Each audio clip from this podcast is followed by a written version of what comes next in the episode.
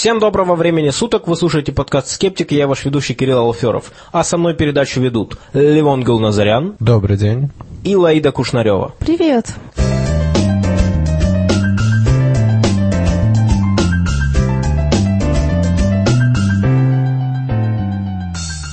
Сегодня 18 июля 2014 года, и я наконец вернулся из своей поездки в США, где я был на конференции скептиков The Amazing Meeting 2014. Это было действительно потрясающее путешествие, в результате которого вы, дорогие слушатели, остались на две недели без подкаста. Что хочется сказать по поводу скептической конференции? Конечно, кроме того, что я много полезной информации с собой привез, было с точки зрения личной просто очень здорово познакомиться с такими людьми, как Джеймс Рэнди, посидеть за завтраком за одним столом с Дэниел Деннетом, а, пообщаться с Майклом Шермером, который передавал от американского общества скептиков а, русскому обществу скептиков привет и желал нам а, стать такими же большими, как они, и заниматься такой же классной популяризацией науки.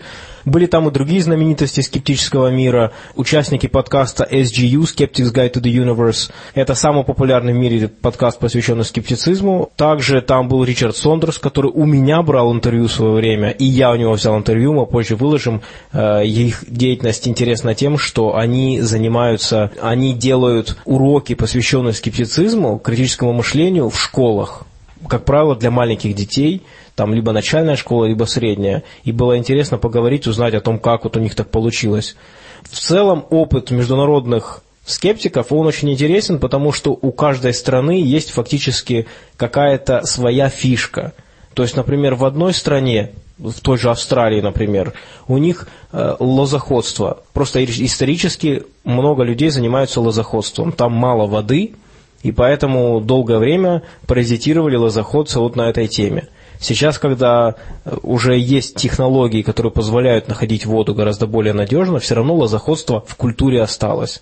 Поэтому э, в свое время э, вот австралийских скептиков их э, инициировал Джеймс Рэнди, который приехал туда и проводил контролируемый эксперимент по лозоходству. Вот с этого времени все это и началось.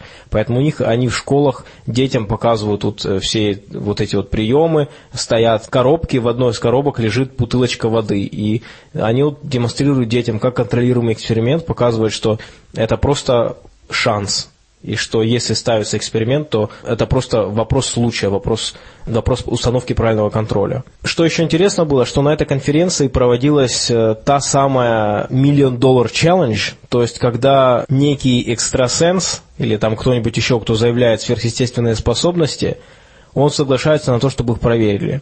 В JRF, James Randi Educational Foundation, образовательный фонд Джеймса Рэнди, приходят каждый год сотни тысяч заявок. И они приходят, кстати говоря, из России тоже. И они отбирают эти заявки, они общаются с людьми, которые присылают заявки, пытаются понять, какая из заявок вообще фальсифицируемая, какая нет. И вот каждая конференция, они стараются, чтобы кто-то был. В этот раз там был китаец, некий мистер Вон, который говорил, что он может исцелять посредством просто вот наложения рук, и что он может вызывать какие-то ощущения, не прикасаясь к человеку.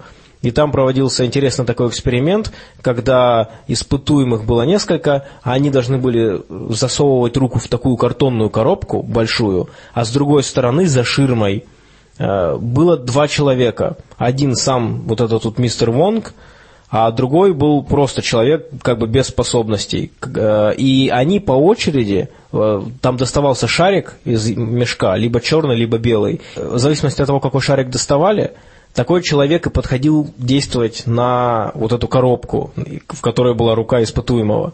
А испытуемый, соответственно, не знал, какой шарик выбрали. И затем от испытуемого требовалось сказать, в какой момент времени, в первый сеанс или во второй, он почувствовал воздействие – ну и таким образом была идея вот проверять эти способности.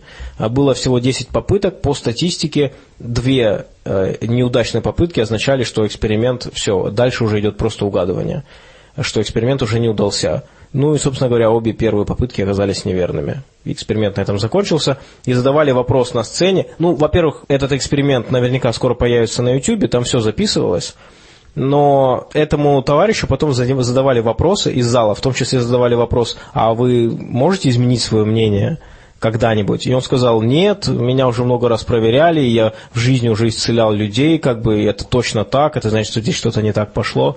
И интересно было смотреть на человека, который, ты понимаешь, что он-то уж вряд ли изменит свое мнение, то есть это уже просто, как сказать, непробиваемая такая стена, но, может быть, изменит мнение кто-то со стороны. Потому что, несмотря на то, что он полностью признавал, э, что эксперимент был поставлен корректно, эксперимент не сработал, и это его было видно даже и по нему, даже без его слов, что это его совершенно не смутило. Но там были очень смешные моменты. Э, проводился мастер-класс, где давали вот э, различные письма, которые приходят, и мы должны были их разбирать. Мы должны были их разбирать, чтобы понять, насколько фальсифицируемая э, способность у человека или то заявка, и что, какие вопросы можно человеку задать, чтобы продолжать диалог с ним. И там было такое замечательное письмо.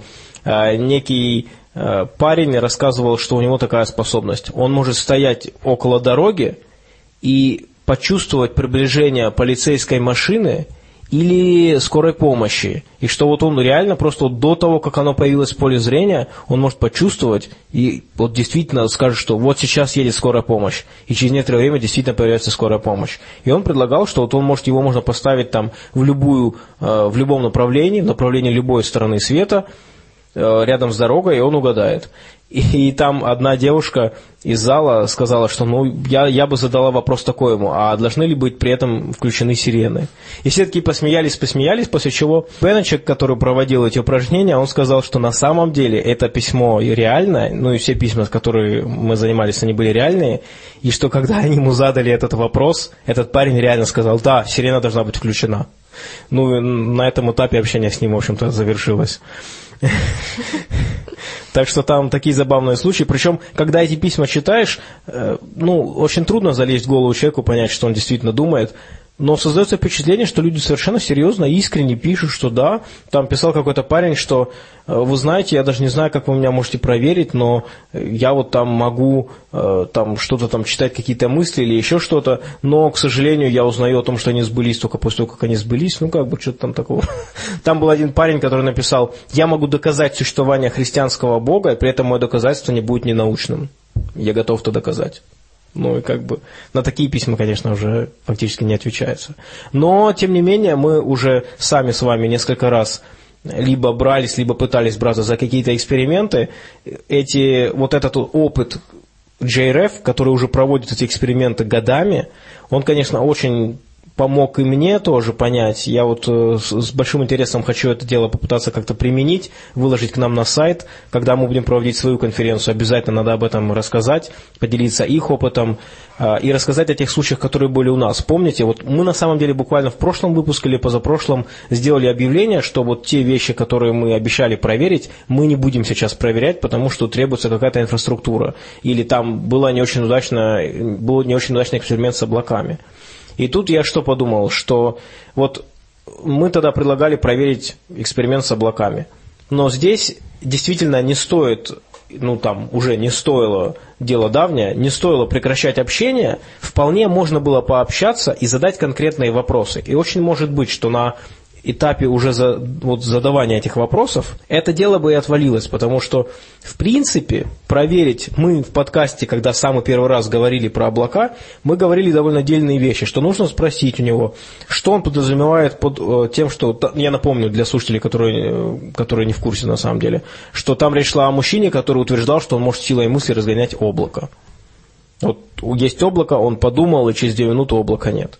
И здесь сразу вопрос фальсифицируемости. А что это значит? Ну как вот, э, а сколько конкретно минут должно пройти? А действительно ли любое облако? И я уверен, что если начать говорить с такими людьми, у них начнется масса ограничений. Не, ну вот совсем большие я не могу. Вот я могу вот это поменьше. Ну от двух до 10-20 минут. И ты уже понимаешь, что оно и само может разойтись, может быть. Поэтому вот такие вот вопросы, понимание того, что мы хотим, а, это очень важно. Вот это приходит, конечно же, из опыта, но и вот нужно не гнушаться пользоваться опытом других людей. И, кстати, что мне еще понравилось там, это что обязательно приводить результат опыта к чему-то, что можно измерить и посчитать. Э, у нас была пронаедка, которую... Э, и здесь действительно для этого требуется серьезная инфраструктура для того, чтобы проявлять, проверять праноедов, э, потому что тут нужно какие-то либо анализы брать, либо вот что-то еще. Есть опасность того, что человек будет реально не есть и повредить своему здоровью. То есть здесь много подводных камней. Но даже все равно позадавать вопросы тоже может быть полезно. И действительно, Миша Лидин буквально недавно выслал нам диалог с каким-то праноедом, которого он пытал по поводу того, а может ли он ему доказать, и человек просто настолько уходил от ответов. И, собственно говоря, я думаю, Ливон, мы можем сейчас как раз упомянуть по поводу э, вот этого семинара, связанного с кесаревым сечением. Да, потому что нам на форум написали люди, что есть такая Ольга Морозова, которая проводит э, семинары и вебинары, иногда даже бесплатные, э, с названиями вроде «Был аборт, рожден через Кесарева». И вот один из последних семинаров, там э, ВКонтакте есть топики, о чем она будет конкретно говорить. Э, ну, в основном о том, что кесарево сечение – это грубое вмешательство в сокровенные э, природные явления, такие как деторождение, и что нарушается подложное поле событий, рождающееся в теле сущности, что бы это ни означало.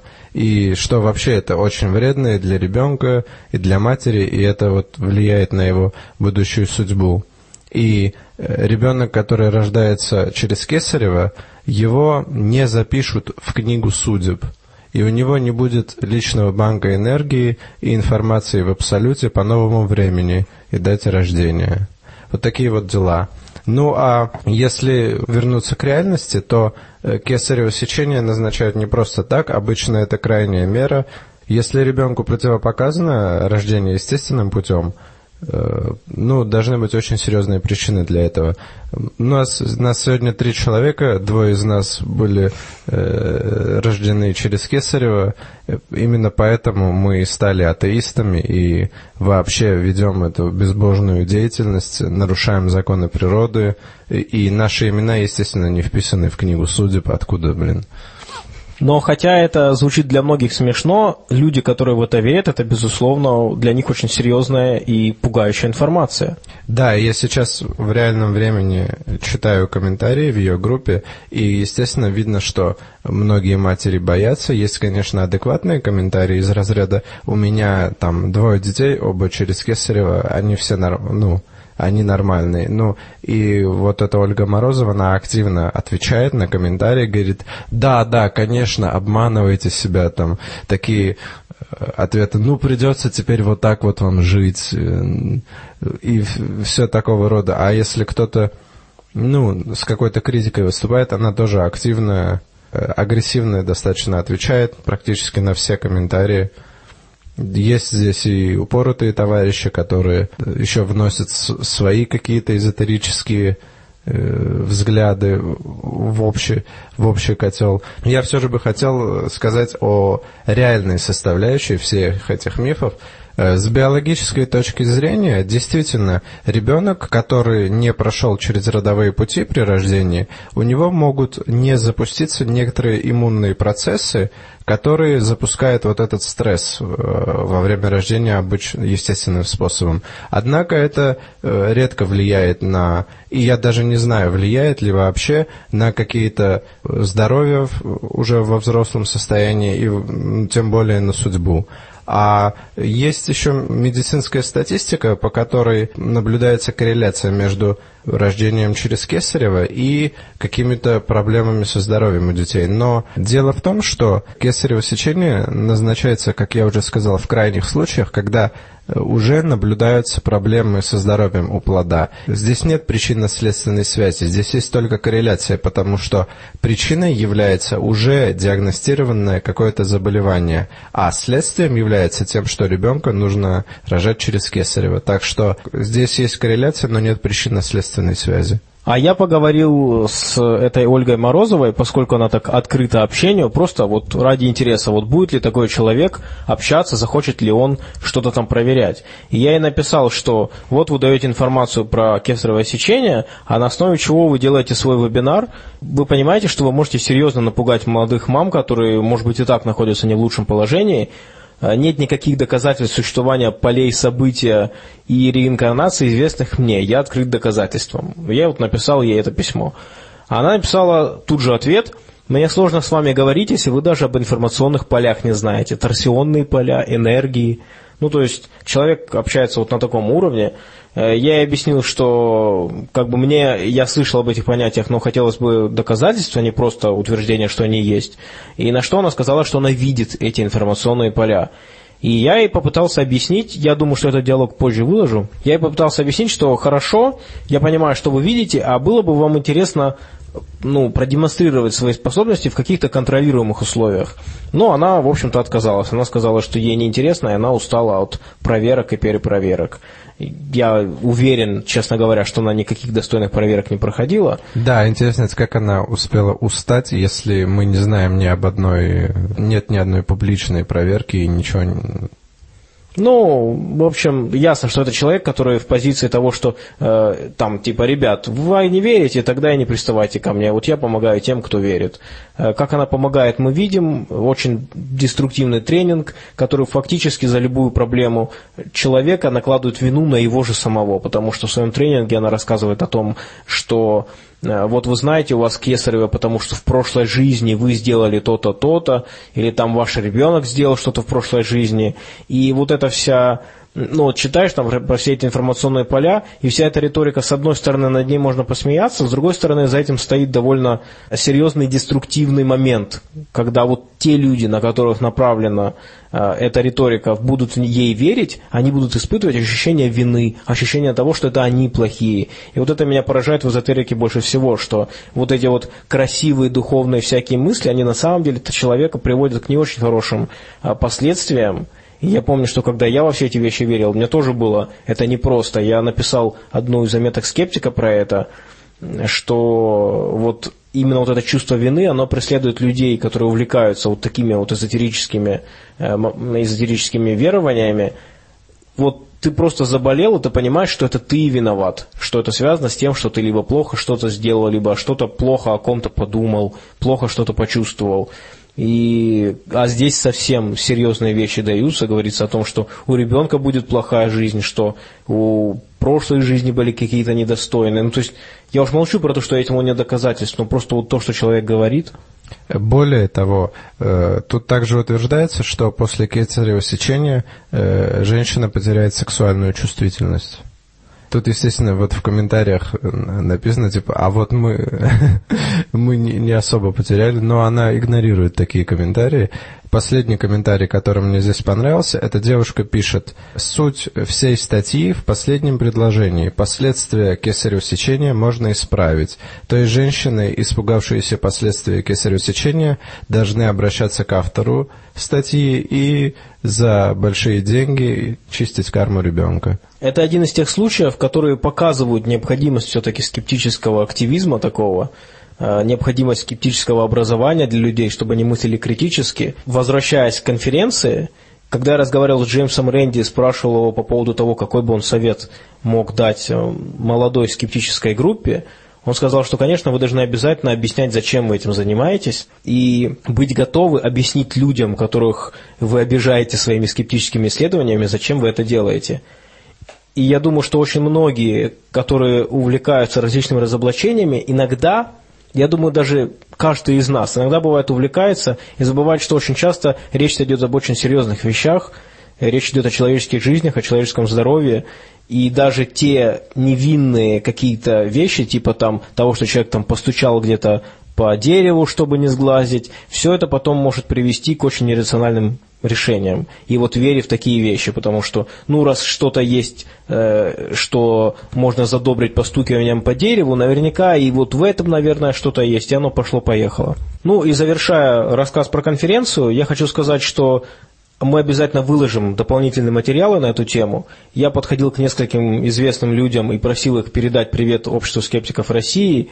Также вот сказать вот советы, часть я их уже озвучил. Это очень коротенькие такие записи. Мы это оформим в какое-то видео и обязательно выложим. А, хотелось бы еще добавить, что там были представлены разные скептические проекты. Например, был один скептический комикс. И там вот прям были такие вот маленькие, знаете, вот эти короткие комиксы по по 3-4 зарисовка, ну, 3-4 окошка, или как еще сказать, кадра, э, которые бывают коротенькие. Вот там вот прям целый сериал, девушка, которая их рисует, пишет, она вот там была, показывала свой комикс. Интересно было, что посмотреть, как с разных сторон люди к этому подходят. И еще на одном из э, мастер-классов интересно было послушать о том, как многие скептики, известные за рубежом, на самом деле совершенно спокойно пишут, например, на телевидении или на радио, или в газеты какие-нибудь, если они видят, что информация представлена неточно. И они говорят, что очень часто СМИ, они, в общем-то, не против давать так называемую альтернативную точку зрения – Хотя в СМИ часто совершается вот эта ошибка, что э, альтернативная точка зрения может иметь не одинаковый вес, и, например, если освещается там эволюция и креационизм, креационизм все-таки это альтернативная точка зрения с очень низким весом, которая не имеет ни доказательств, никаких академических оснований. Но, тем не менее, если уж что-то такое псевдонаучное происходит, вполне можно что-то куда-то написать и посмотреть, какая будет реакция. Очень может быть, что кто-то заинтересуется и скажет, ну, давайте, расскажите про свою альтернативную точку зрения. Это можно делать даже на маленьких масштабах, поскольку у нас сейчас и каких-то там прям больших имен экстрасенсорики в медиапространстве-то и нет, есть уже только былые звезды, и все ушло на локальный уровень. А, можно писать этим людям, просить доказательства. А, если вы хотите, можете давать ссылки на наш сайт, а, чтобы они писали нам, и мы с удовольствием поговорим с ними, пообщаемся. То есть, э, что я почувствовал на этой конференции, что очень многие люди просто берут и делают. Вот они захотели каким-то образом противостоять мракобесию, они сами организовались и это сделали. Было очень интересно видеть этих людей, познакомиться с ними, общаться и понимать, что это просто обычные люди, которые взялись за то, что им кажется важным. И они, у них не было а у многих из них до сих пор нет какой-то особенной инфраструктуры, каких-то там особо больших денег. Э, иногда нам пишут письма, я, наверное, отвечаю на такие письма раз в 2-3 недели, когда кто-нибудь пишет, а скажите, кто вас спонсирует? Да никто не спонсирует. И там очень многих людей никто не спонсирует, они сами все это делают на свои средства.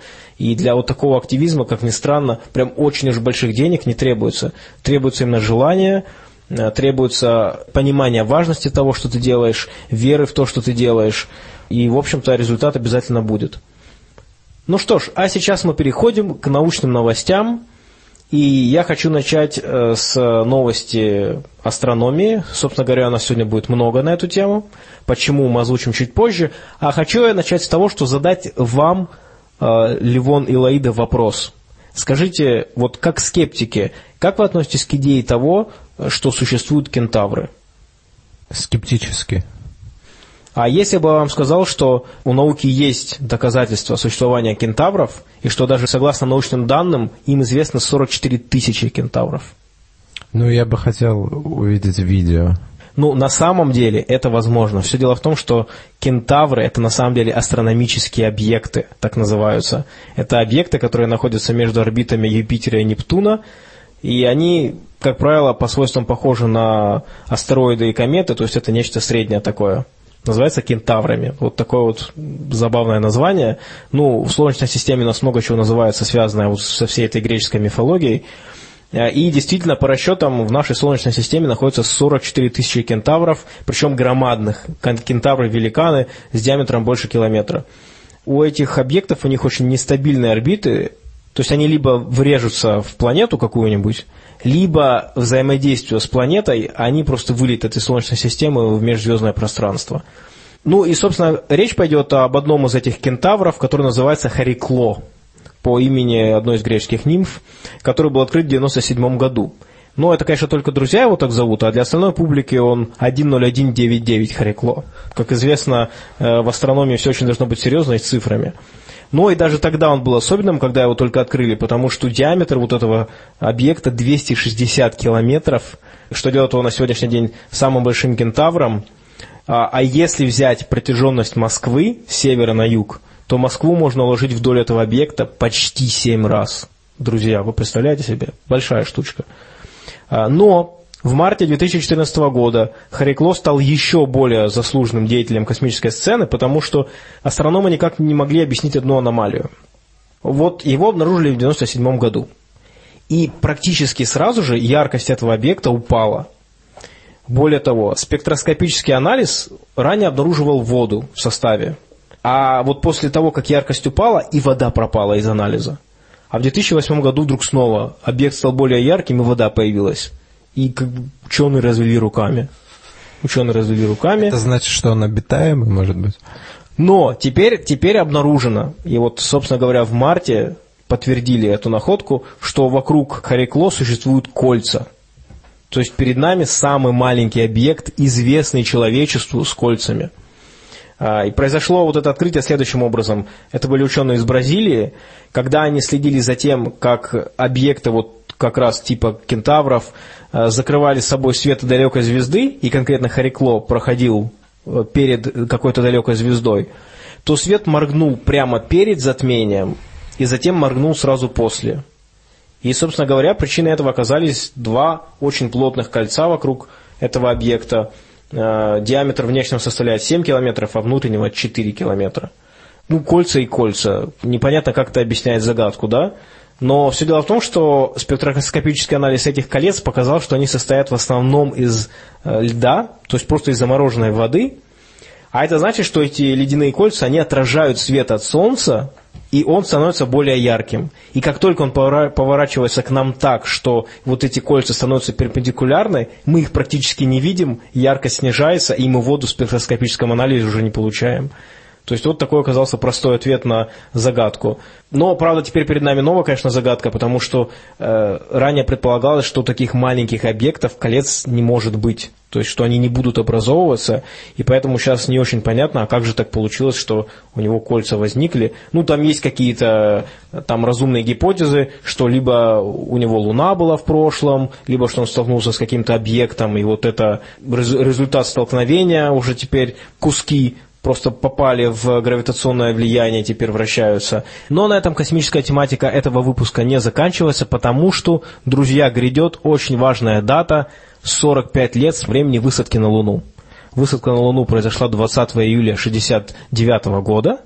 А точно ли она произошла? Ну, об этом мы поговорим чуть позже. Я думаю, начнем с того, что будем предполагать, что она произошла. Да, если конкретнее, 8 вечера. 20 июля 8 вечера. А сейчас они летят. Да, и так как полет занимает более двух суток до Луны, э, они вылетели 16 и сейчас они еще летят, действительно. Э, в общем, э, небольшой экскурс в историю для тех, кто, например, не интересуется космосом, но интересуется теориями заговоров вокруг всяких космических программ. Просто я осмелюсь утверждать, что многие люди не совсем представляют себе, что такое полет на Луну и космическая программа Аполлон. Что это не просто из какого-то вакуума, когда ничего не было, вдруг откуда ни возьмись появилась ракета, которая прилетела на Луну, и после нее, и что до нее, и после нее ничего не было. На самом деле Аполлон это масштабнейшая, супер дорогостоящая программа, которая включала в себя далеко не один полет и не только лунную программу. По сути, из, если удачные запуски перечислить, то было всего шесть высадок живого экипажа на Луну и еще два облета космонавтами вокруг Луны. А это учитывает статистика Аполлон-13, который не смог высадиться там, и они вынуждены... Да, да, да, это я... Он не смог высадиться, но они совершили облет в, по лунной орбите. Ну, а те, кто успел высадиться, конечно же, привезли с собой очень много грунта и пробыли там очень долгое время, изучая поверхность.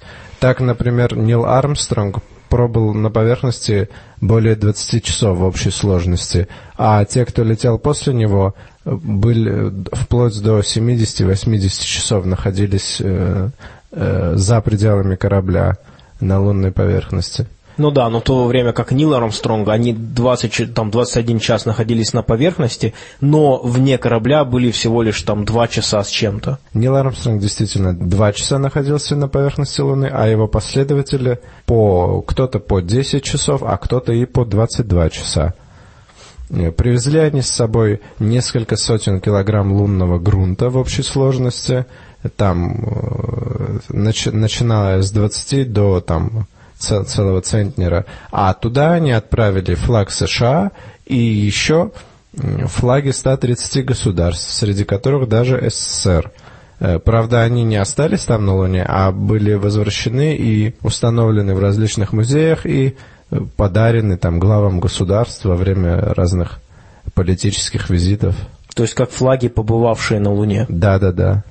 Неплохо. Кстати, я бы не отказался сам побывать на Луне, прогуляться там 10-20 часов. Ну, например, флаг СССР сейчас э, должен находиться на ВДНХ, если я не ошибаюсь.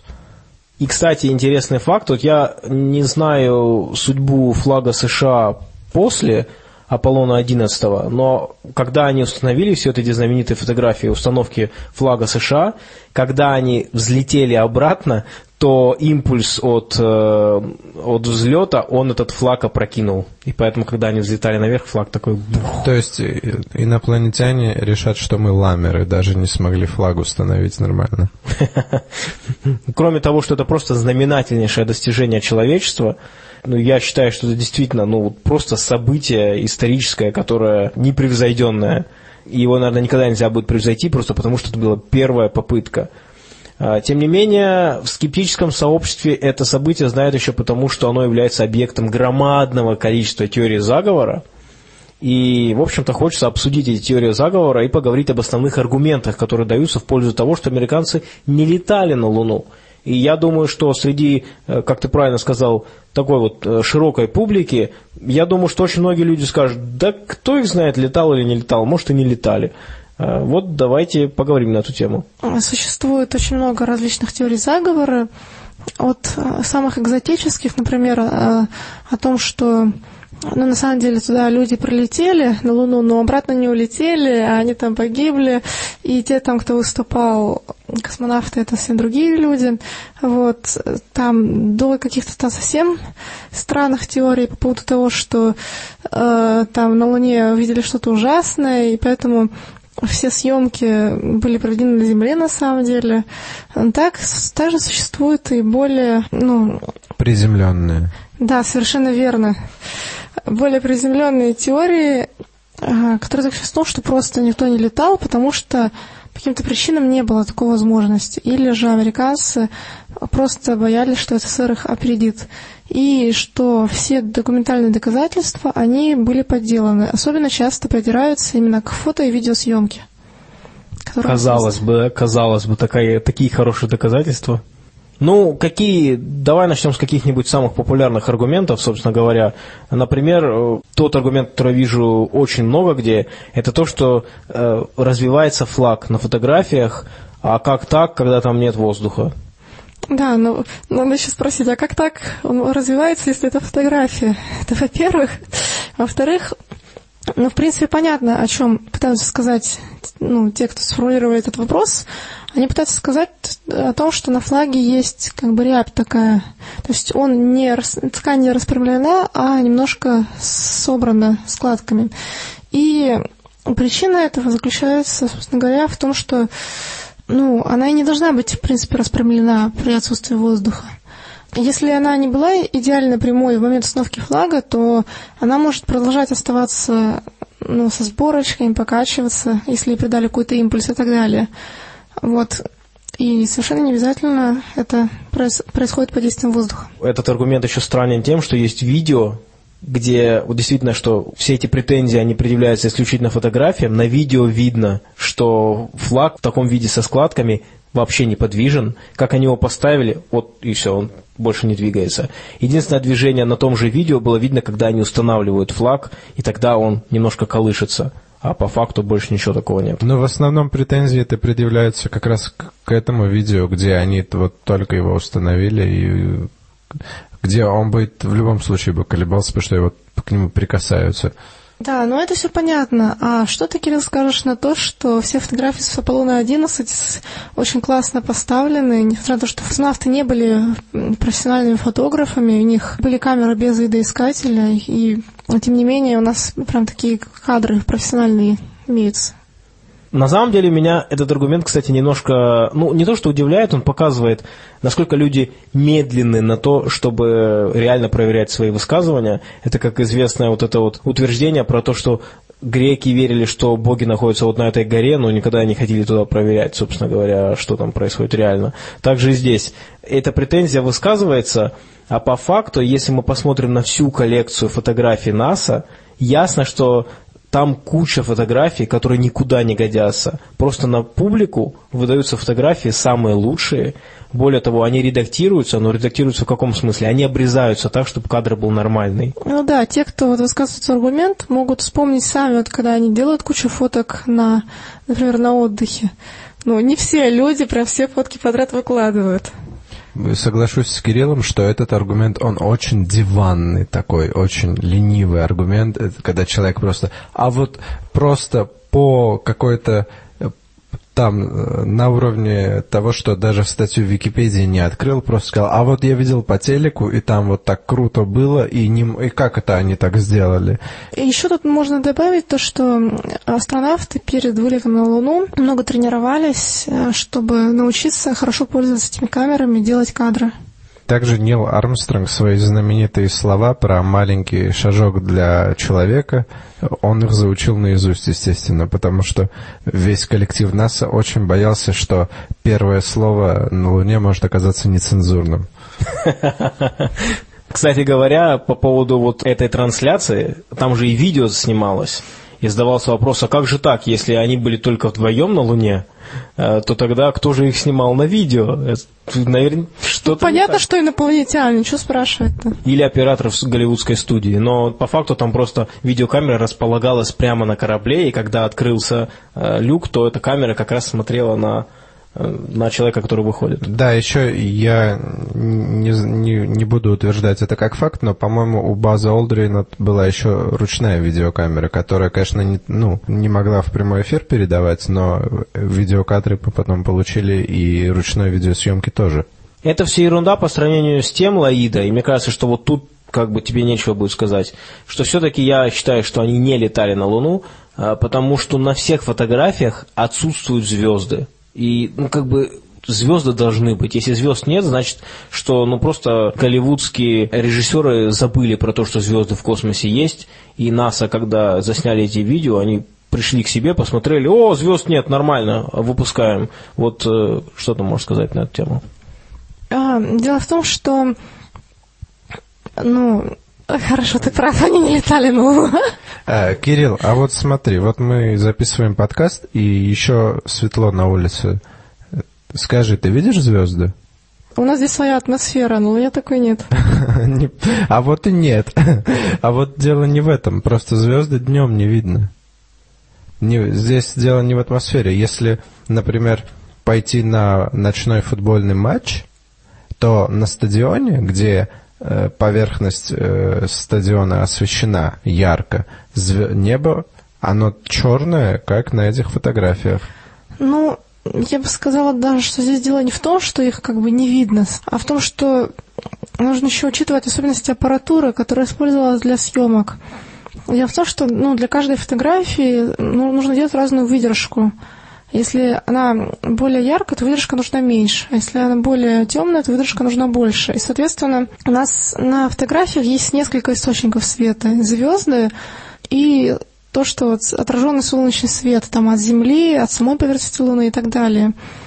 Вот, поэтому если мы делали такую большую выдержку, чтобы ну, звезды можно было зарегистрировать, то у нас бы засветилась, э, засветилась пленка за счет яркости вот тех объектов, которые отражают солнечный свет. Ведь э, фотографии были сделаны лунным днем, и, соответственно, грунт был ярко освещен, и если мы хотели увидеть лунную поверхность, мы должны были пожертвовать э, звездами. Но есть еще другая проблема, что на Луне все-таки немного атмосферы есть, и из-за вот этой вот, не Дымки. знаю, да, там какая-то дымка или пыль вот этой с лунной поверхности поднимается, из-за которой отменили создание лунного телескопа. Он, в общем, он давал какие-то искажения, они посчитали, и э, поэтому у нас нет телескопов на Луне. А в, вообще в лунную ночь, я имею в виду не лунную ночь на Земле, а лунную ночь, звезды должны были быть видны, конечно. Ну, собственно говоря, действительно, как Лайда сказала, есть разница между видны и между проявляются на фотографии. То есть, когда космонавтов спрашивали, они часто даже находясь на Луне э, могли не видеть звезды, либо им было неудобно смотреть, потому что, чтобы увидеть их, надо было поднять голову прям совсем наверх. Да, но с другой стороны, сторонники лунного, теории лунного заговора говорят о том, что Вот видите, показания астронавтов не совпадают. Это значит, что они просто все врут. Ну да, хотя на самом деле это неправда. На самом деле они говорят, что видели. Просто им тоже, вот как Лимон сказал, и в их случае они просто реально могли не видеть из-за того, что слишком яркая была поверхность. Да-да-да, я думаю, это зависело от того, что у разных, ну, разные высадки происходили в разное время лунных суток. Возможно, некоторые космонавты могли видеть. Зависит от положения Солнца над космонавтами. Если Солнце в зените над космонавтами, они, конечно, будут ослеплены этим ярким светом и отражением от грунта, и они звезды не увидят. Ну и аппаратуру, естественно, не зарегистрируют. Тут также есть еще одна интересная претензия. В некоторых фотографиях есть таинственные огни, которые похожи на студийные прожекторы. Что ты на это скажешь, Кирилл? Ну, да. Спалились. Да, кстати говоря, что меня еще в таких претензиях забавляет, э, что неужели они думают, что НАСА, решив подготовить вот это громадное, это американское правительство, громадный заговор, не учитывало таких простейших вещей, и такие, слушайте, у нас здесь на фотографии, которая должна быть с Луны, вот тут вот два прожектора, ну как бы да ладно, никто не поймет, да, давайте, да, все, выпускаем. И, значит, такие, все на публику выпустили, в архиве все можно скачать. А, но на самом деле ясно, что это, конечно, никакие не прожекторы, а просто блики. И если посмотреть отдельные фотографии, то блики бывают на темной поверхности, типа там вот на небе, а есть, бывает, что эти блики даже на светлой поверхности, в результате чего это уже ну, ясно, что это блик, а никакой не прожектор.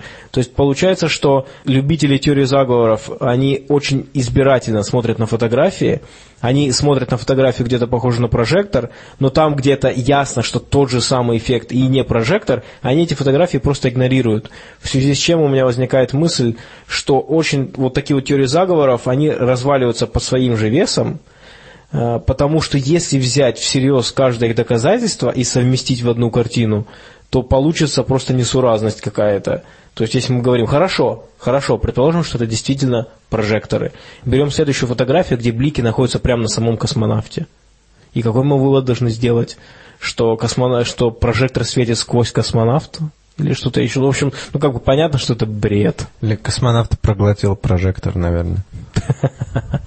Но, тем не менее, друзья, все это, конечно, шутки шутками, но у меня есть теперь серьезный аргумент, который показывает, что все-таки американцы не летали на Луну, а именно, если мы посмотрим на некоторые фотографии, то казалось бы, тени от одного источника должны быть параллельными, а они по факту не параллельные, и некоторые тени смотрят в разные стороны на фотографиях. Это значит, что там было два источника света, как раз вот эти вот пресловутые прожекторы.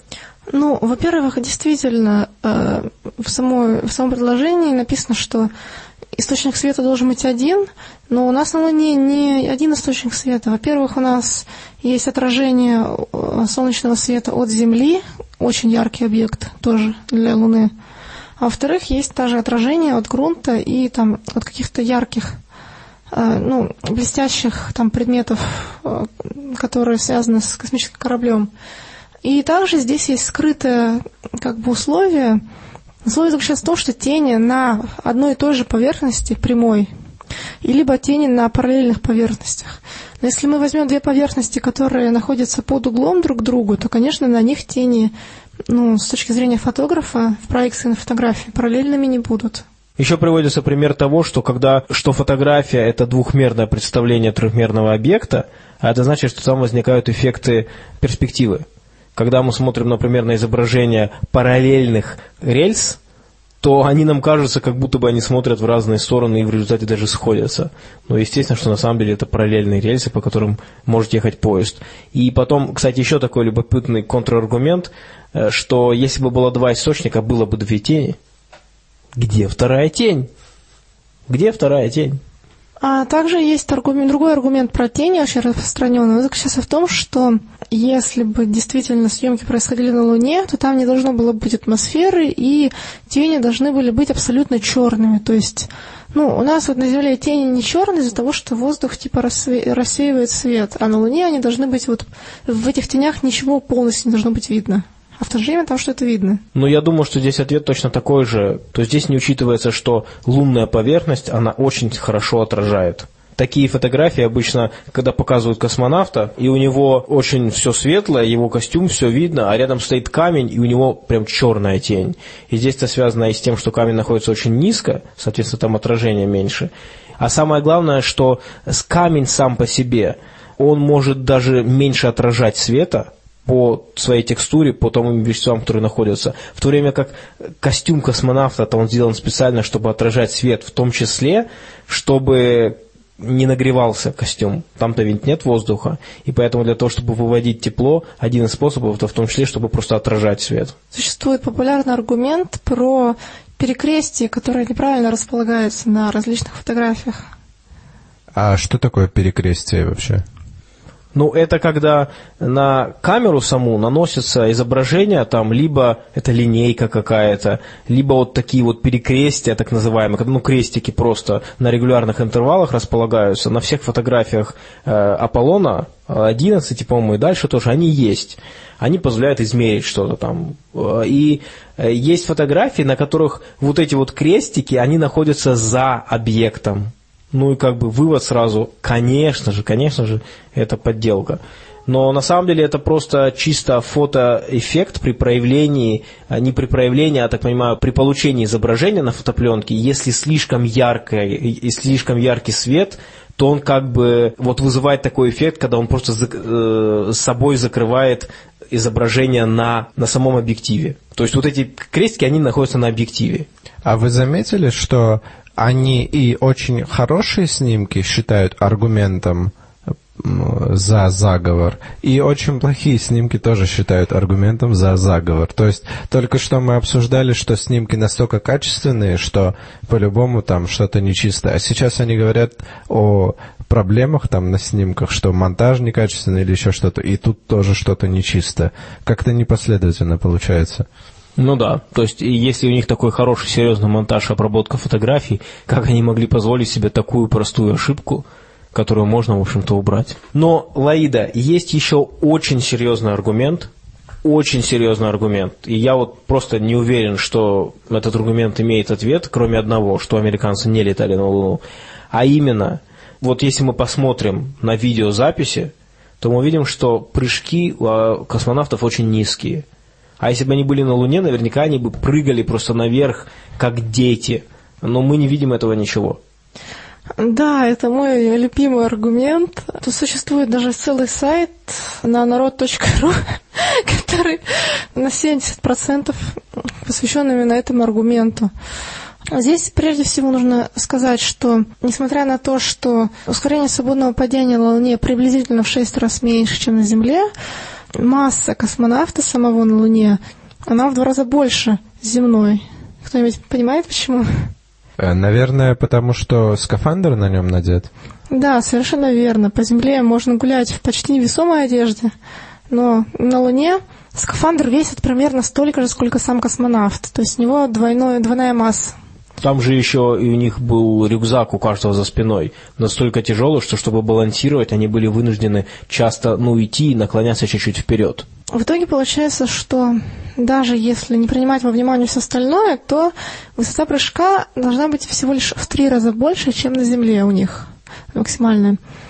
Сторонники теории заговора, которые на этом сайте обитают, а, которые этот сайт сделали, они это понимают они это все после где-то 10 формул выводят, очень очевидных, школьных. И только после этого вот они приходят к такому, к такому выводу. То есть очень много лишних формул. А, здесь, кстати говоря, есть такой психологический момент – он заключается в том, что человеку как-то с формула их тяжелее воспринимать, чем текст. Но это нужно больше энергии тратить на их восприятие. А если уж человек профессионально, не, его работа не связана с математикой или учебой, то там тем более ему намного сложнее даже школьные формулы вдумываться в них, потому что просто у него нет такой привычки. Вот, то есть человек прочитает вот вначале там пару формул, ему кажется, ну вроде нормально все, и он дальше просто не будет воспринимать все остальные. И вот это нагромождение, оно еще больше такого психологического эффекта добавляет. Тем не менее, мы преодолели этот барьер и старались разобраться в приведенных формулах, которые дали, ну, уже не все становятся правильными и очевидными. И ошибки возникают тогда, когда сторонник теории заговора, который создал этот сайт, начинает отвечать на возражения как бы противников лун, лунного, теории лунного заговора. Аргумент такой противников теории лунного заговора заключается... То есть скептиков. Да, по сути.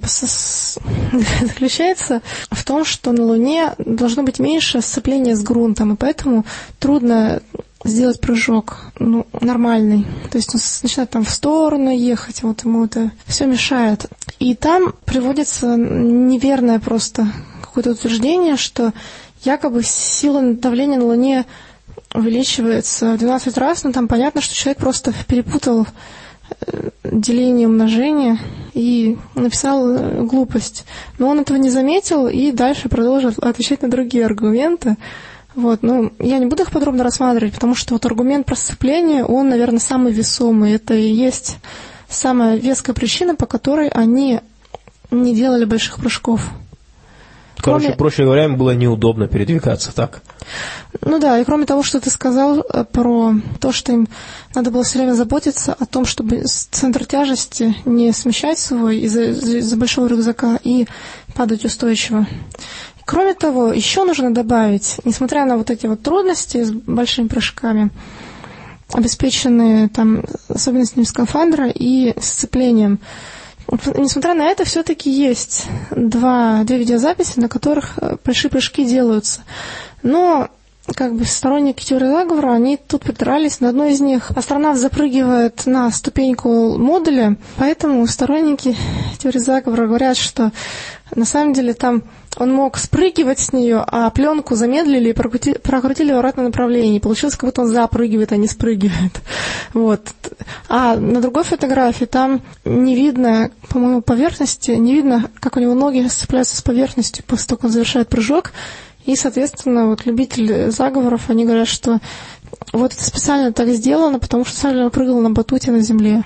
Есть же еще аргумент по поводу того, что там просто ускорено, а, точнее замедлена съемка, и если ее ускорить, то вы увидите, что они себя ведут как на просто на земле, на обычной, но здесь настолько уже субъективный момент получается.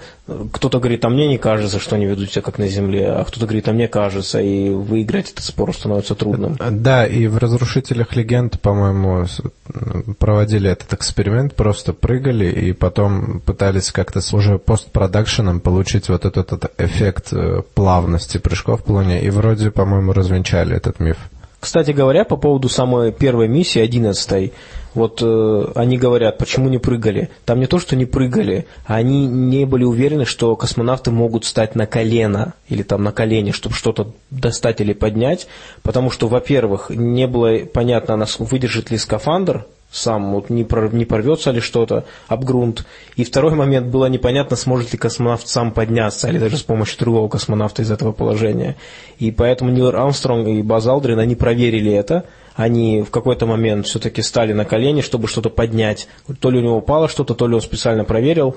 И позже убедились, что космонавт сам встать из этого положения может, и что э, если не, не, там, не ползать по Луне, то скафандр выдерживает, и в будущем это использовалось. Потому что представьте, там совсем другие условия.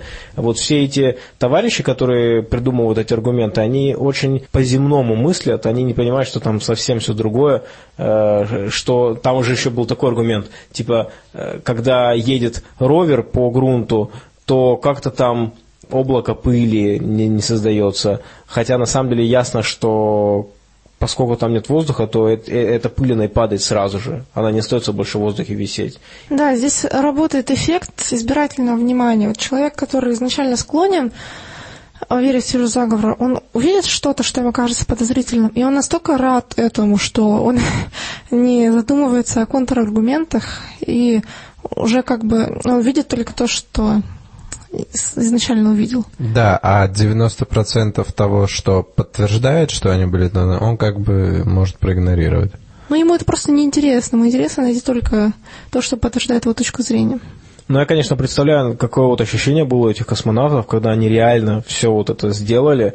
Они, кстати говоря, находились все это время в скафандрах, вот Баз Алдрин и Нил Армстронг, и сняли эти скафандры только через вот 21 час, когда вернулись на модуль наверх, где Колин взлетал. вокруг. То есть, кстати, представляете, есть же космонавт, который был рядом с Луной, но не выходил на нее. Вот, э, я не знаю, ему было обидно или нет. Ну, он, он жив еще, ему сейчас 83 года. Э, Давайте но... пригласим на подкаст и спросим. Ну, также можно спросить, было ли Базал Олдрину обидно то, что он второй человек на Луне, а не первый. Я, кстати, думал об этом. Но я, дум, я думаю, что, конечно, по факту нет. По-моему, даже я читал интервью тех э, космонавтов, которые летали вокруг Луны, и ни один из них не говорил, что он прям там сожалеет. Он говорил, вы что, ну круто, что я вообще там побывал.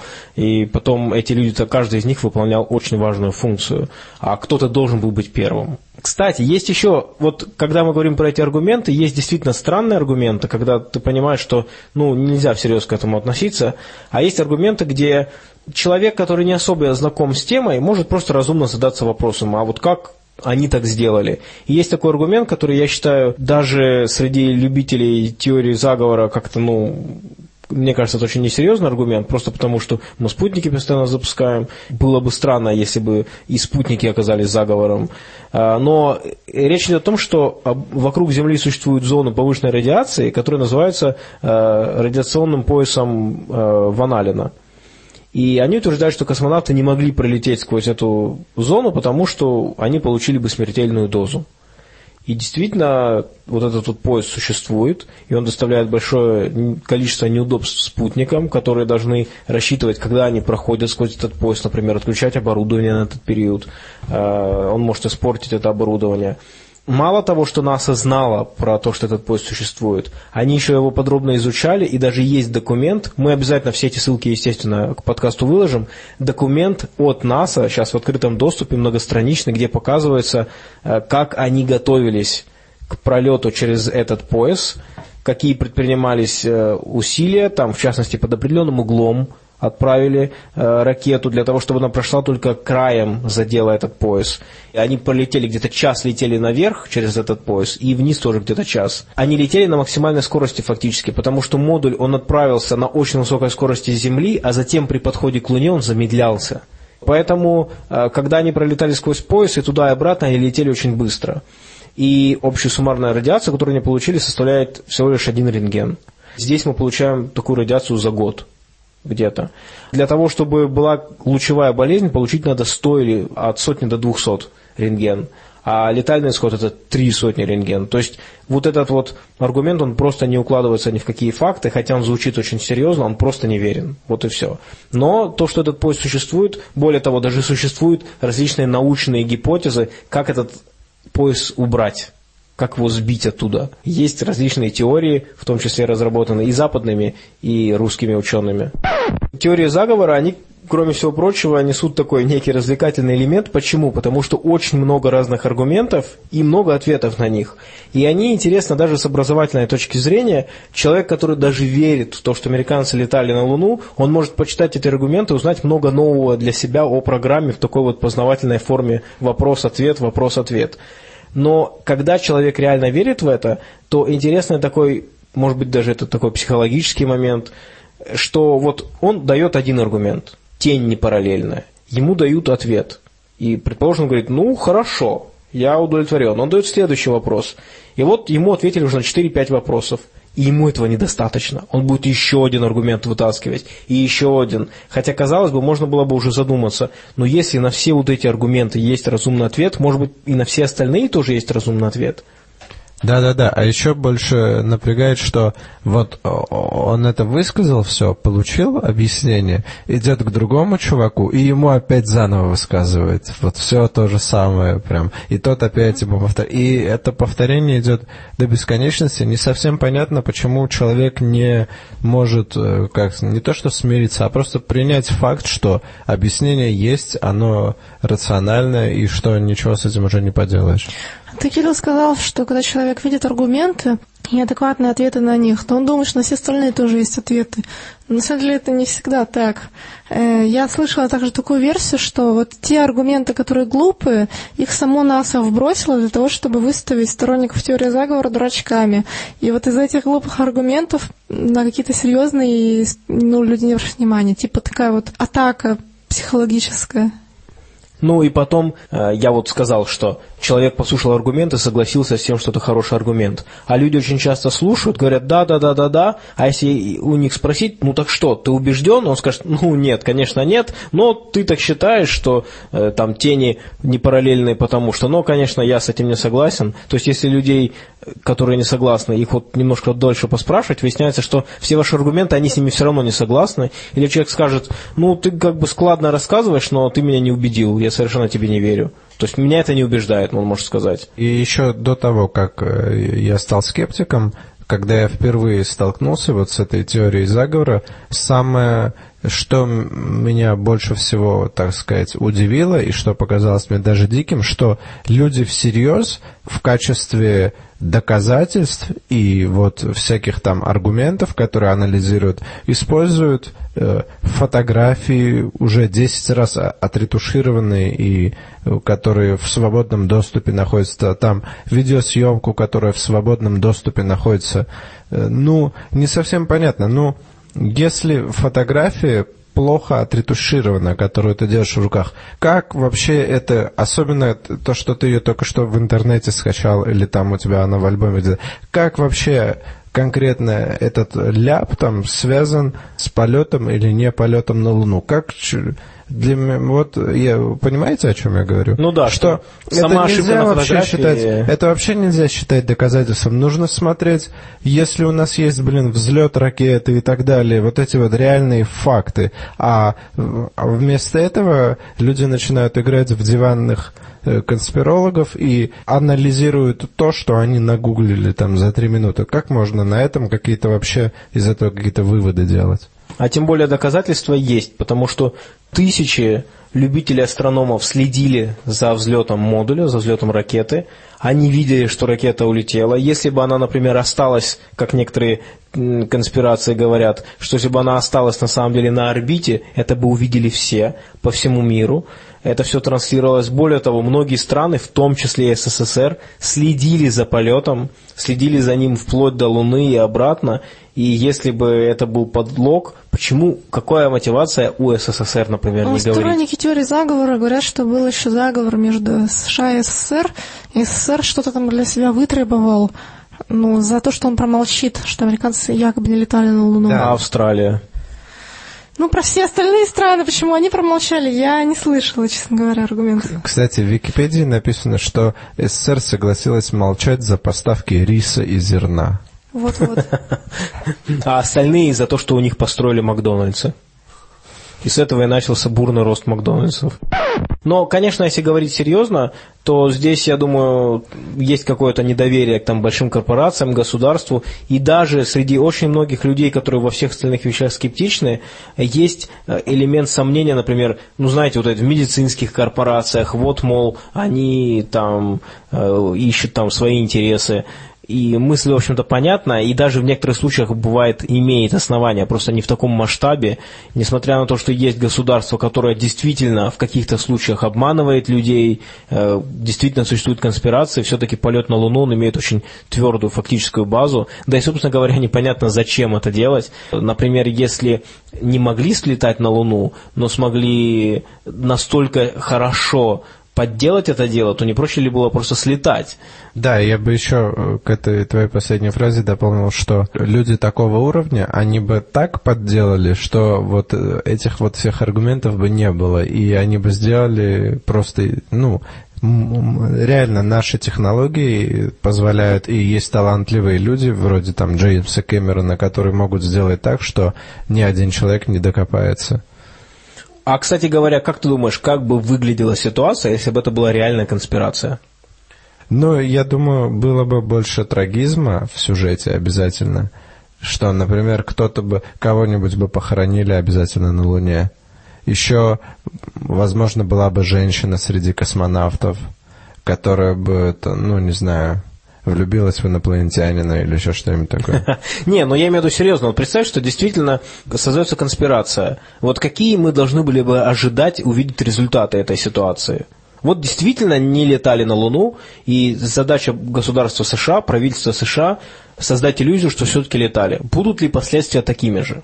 Ну, а какие были, собственно, последствия и какие задачи ставились? Задачи ставились там на, только научные и политические, и то политические не совсем, а просто чтобы, ну, первенство там и так ну, далее, достижения. Ну, это политическая цель, это прям ну, была, да. конечно, серьезная лунная гонка. Я думаю, что в условиях того, что были два конкурирующих лагеря, э, ни, ни СССР, ни США не рассматривали возможность сделать фейковый полет, потому что в случае того, если бы противоборствующая сторона, а ведь это мы сейчас просто, используя интернет, там, проверяем все эти вещи, а тогда они бы проверяли друг друга, используя равные возможности. То есть США потратила там миллиард долларов на фальсификацию, СССР могло бы потратить миллиард долларов на расследование этой фальсификации. И если бы все это всплыло, последствия могли быть, ну, очень плачевные.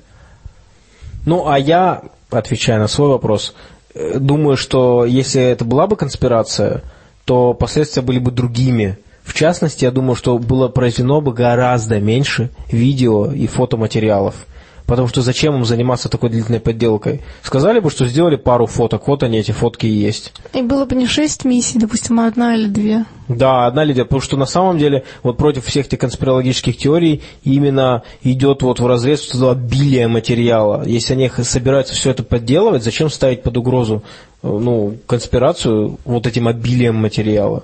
Да, зачем нам 5-6 э, сотен килограммов лунного грунта? Хотя это могло играть некоторую роль в плане того, чтобы э, ну, чтобы для, убеди... для дополнительной убедительности, для больше, как сказать, э, чтобы кинематографичность придать этому всему и интерес больше вызвать. Хотя, мне кажется, сам факт, что полет на Луну, он интересен уже сам по себе, и тут не нужно ничего дополнительного вводить. Ну, собственно говоря, это, конечно, было таким событием, что очень многие страны все это в реальном времени транслировали. Аполлон-11, там, это же была трансляция, причем там было не очень хорошее качество на тот момент, и это надо было еще переделать в телевизионный формат. Они все это делали. В СССР, кстати, в прямом эфире не транслировали полет, а транслировали в прямом эфире по-моему, когда они вернулись, вот там в СССР что-то тоже транслировал.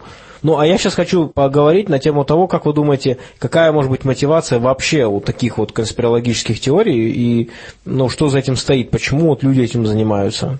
Я думаю, первое – это скука. То есть человеку просто нужно развлечь свой мозг, так сказать, занять его чем-нибудь. И он а, отправляется в путешествие, не вставая с дивана, и учитывая то обилие логических ошибок, которые они делают в купе с выборностью материалов, оно дает ему некоторые подтверждения, и все это наслаивается, наслаивается. А также у тех сторонников теории заговора, которые живут не в Америке, не являются американцами, у них есть мотив э, патриотизма. То есть, например, вот нашим русским людям некоторым обидно, что не СССР слетал на Луну, а американцы – вот, и они пытаются как-то, чтобы не, не было так обидно, доказать, что и американцы тоже на самом деле не летали. Но вообще, конечно же, естественно, что вот эта конспирологическая теория, она зародилась именно в США, а потом она пришла в Россию. То есть э, это от, от страны победителя лунной гонки на самом деле исходит.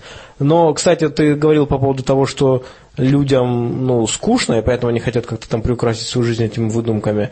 Но согласись, да, что э, люди, они сами на самом деле себя ограничивают, и вместо того, чтобы заняться изучением интереснейшей ситуации, что мы побывали на Луне, да-да-да, мы часто слышим от таких людей, что типа реальная жизнь недостаточно интересна, и вот э, начинается какие-то, что фантазия лучше, чем реальная жизнь, э, погружение в эти несуществующие все теории тоже интереснее, чем реальность. Ну, эзотерично звучит, мы сами создаем свою реальность. Э, я не уверен, что полет на Луну это скучно может быть, жизнь какого-то отдельного человека, там, кто-то считает скучной, кто-то нет, но вот эти все события, которыми реальный мир наполнен, их никак скучными не назовешь. Нужно просто уметь получать всю эту информацию, уметь восхищаться, уметь э, проявлять свой интерес к реальным событиям жизни, а не э, уходить в дебри собственных фантазий. Ну и еще одна причина, что люди хотят выглядеть умными. То есть, как э, детектив, который разбирает какую-нибудь ситуацию, он требует от своего слушателя расширить понимание мира для того, чтобы увидеть их гениальную идею. Ведь, по сути, они действительно, как Шерлоки Холмсы, копаются, ищут улики. И я думаю, многим из них кажется, что они настоящие исследователи, которые скрыли правду.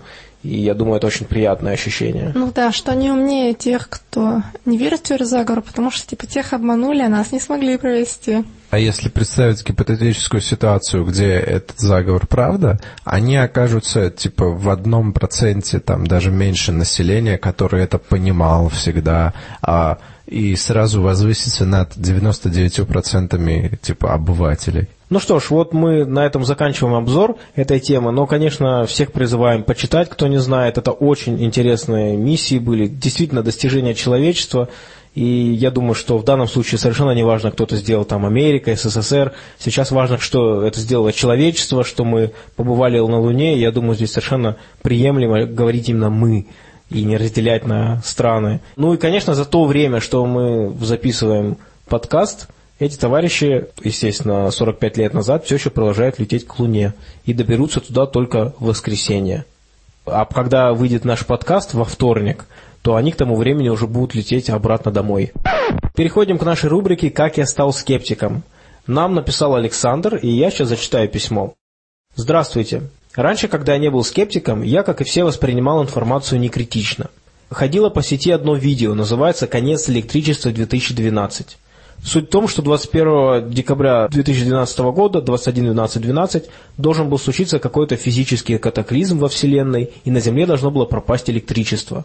Хотя мне это очень стыдно признавать, я допускал большую вероятность того, что именно так все и случится. В свою защиту могу сказать, что я тогда не увлекался наукой, хоть и учился в техническом вузе. Время шло, и никаких предпосылок, доказывающих правдивость слов автора, не было.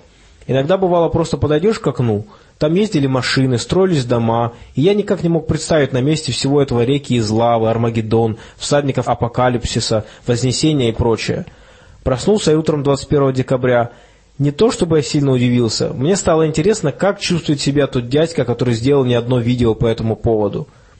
Через некоторое время я открыл для себя паблик «Атеист». Сначала там было интересно, благодаря ему я резко усомнился в существовании Бога потустороннего мира – Позже я начал замечать, что там начали появляться посты насмешливого характера, тогда мне перестал быть интересен атеист, так как то, что Бога нет, я уже знал, и больше там не было ничего нового.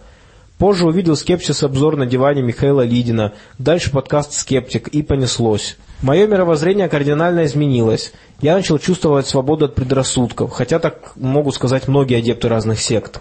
Конечно, сложно находить общий язык с теми, кто не является скептиком в спорных темах. Но я не кричу о своем скепсисе направо и налево, стараюсь заводить дискуссию только когда это касается непосредственно меня. Спрашивают моего мнения или пытаются надавить, используя логические ошибки. Хочу сказать спасибо всем, кто делает подкаст «Скептик». Дай вам Бог здоровья. Пожалуйста. Да. А, ну, я так понимаю, что последнее пожелание было написано с... Самим Богом. Чувством юмора. А, кстати говоря, что очень классно за это письмо. Большое спасибо, Александр, что поделились своим опытом. Вот э, вы говорите, что, хотя мне очень стыдно признавать, я допускал большую вероятность того, что именно так все и случится, вот про некий конец света. Я, на самом деле, тоже признавал конец света в 2000 году. Я думал, что когда наступает 2000 год, то все, не помню, почему я так думал, но, видимо, просто потому, что дата знаменательная, два с тремя ноликами.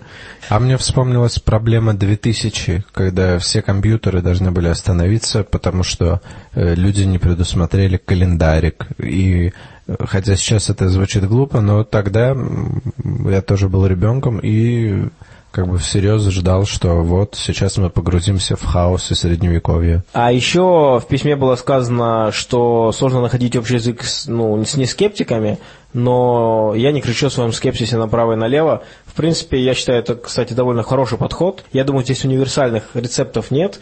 Э, мы, например, говорим о том, что мы не оскорбляем верующих людей, мы не используем какие-то там насмешки. Но это не значит, что это единственно правильный подход. Да? Для, на некоторых людей насмешки действуют. По крайней мере, когда они не направлены прямо уж на них – а на кого-то из верующих, они могут поменять свое мнение. Такие случаи есть в мировой практике, и их очень немало. Вот. Но так или иначе, я вот тоже придерживаюсь такого подхода. Если мне специально никто ну, не задает вопрос, я как-то стараюсь, как правило, не лезть в беседу, особенно если у меня нет понимания, к чему я это делаю, считаю ли я, что это приведет к чему-то. Ну что ж, на этом наш выпуск сегодняшний подходит к концу. Всем большое спасибо за внимание. Э, спасибо, что были с нами. Пишите ваши письма нам. У нас их уже накопилось достаточно много, и мы будем зачитывать их и впредь в следующих подкастах. Насчет книги судеб, конечно, расстраиваться не стоит, если вы все-таки родились через Кесарева и не попали туда, потому что самой этой книги на самом деле тоже не существует. Как и всего мира вокруг, это лишь сон.